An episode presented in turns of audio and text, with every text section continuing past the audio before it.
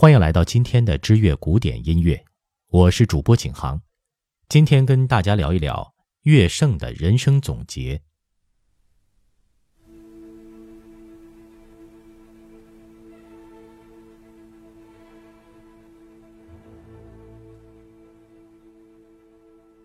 贝九，就是贝多芬第九交响曲合唱，一八二四年五月七日首演于维也纳。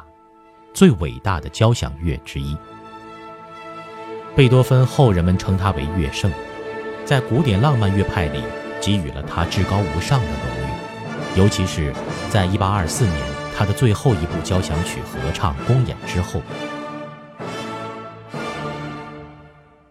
从那以后，他的音乐不再被人单纯的冠以抗争、战斗的单纯标签，有了更加丰富的色彩。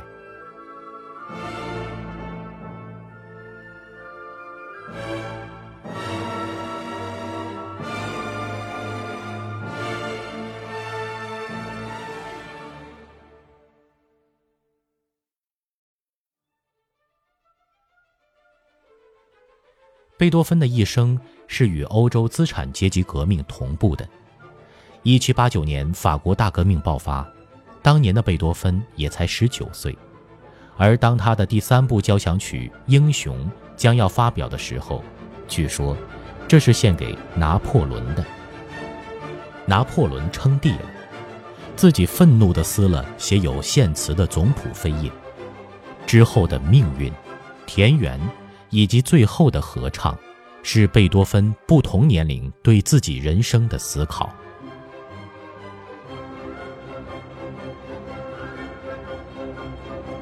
每个男人的生命中，都会有一个自己深爱却永远得不到的女人，使他从男孩变成男人。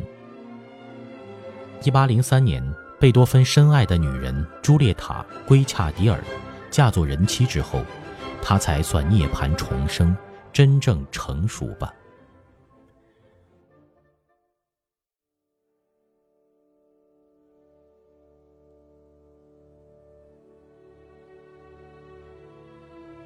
维也纳古典乐派中的三位巨匠——海顿、莫扎特、贝多芬，他们生活的日子相隔并不太久，但明显他们不属于同一时代。面对欧洲资产阶级革命带来的自由、民主、平等思潮，海顿是个绝缘体。或许是因为他像极了《肖申克救赎》里的那个监狱图书管理员 Brooks，一辈子关在囚笼里，耄耋年纪走出去反而无法生存。莫扎特虽然生活中勇于反抗，比如他为了反抗大主教可以愤然辞职，但从他的音乐中。那充满阳光和青春活力的欢乐背后，有的仅仅是一丝哀叹。所以我们说那是含着眼泪的微笑。只有贝多芬，豪气干云：“我思故我在，我写随我思。”伟大是个惯性概念。后人可以无限的扩大化，就好比红学。乾隆年间成书的《红楼梦》，它应该只是一部伟大的小说；曹雪芹只是一个伟大却不为人知的作家。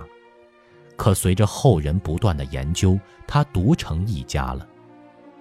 道学家看到了淫，经学家看到了义，才子佳人看到了缠绵。革命家看到了排满，流言家看到了宫闱秘事。或许贝多芬也是一样，你听到了奋斗，我听到了缠绵；你听到了黎明曙光，我听到了暗夜徘徊。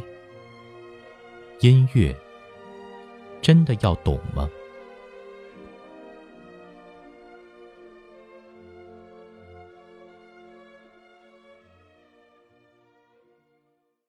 我们是不是有同样的经历？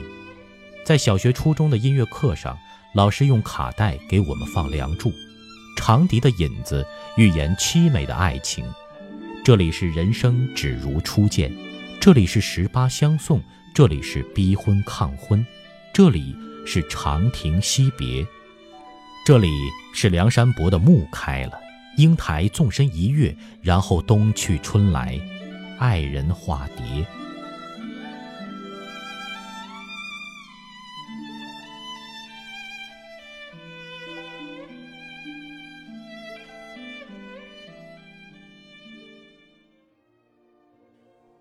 音乐真的需要这样具象化吗？去听芬兰颂，你听到高山巍峨，那我为什么不能听到大海磅礴呢？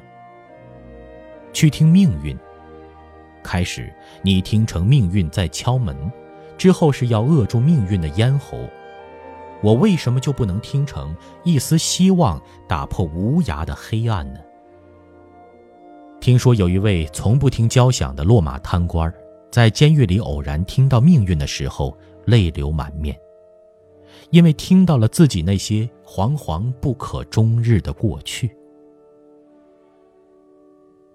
古希腊人把天文和音乐比作硬币的两面，一面是探寻宇宙的无限，一面是探寻内心的无限。音乐是人内心的映射。一段不知名的旋律，在毫无预兆的时刻击穿了你的泪腺，你就会爱上它。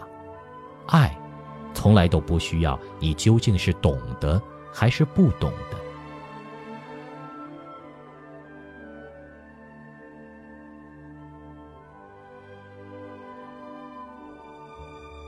现在是个幸福的时代，信息爆炸，只要想，信手拈来。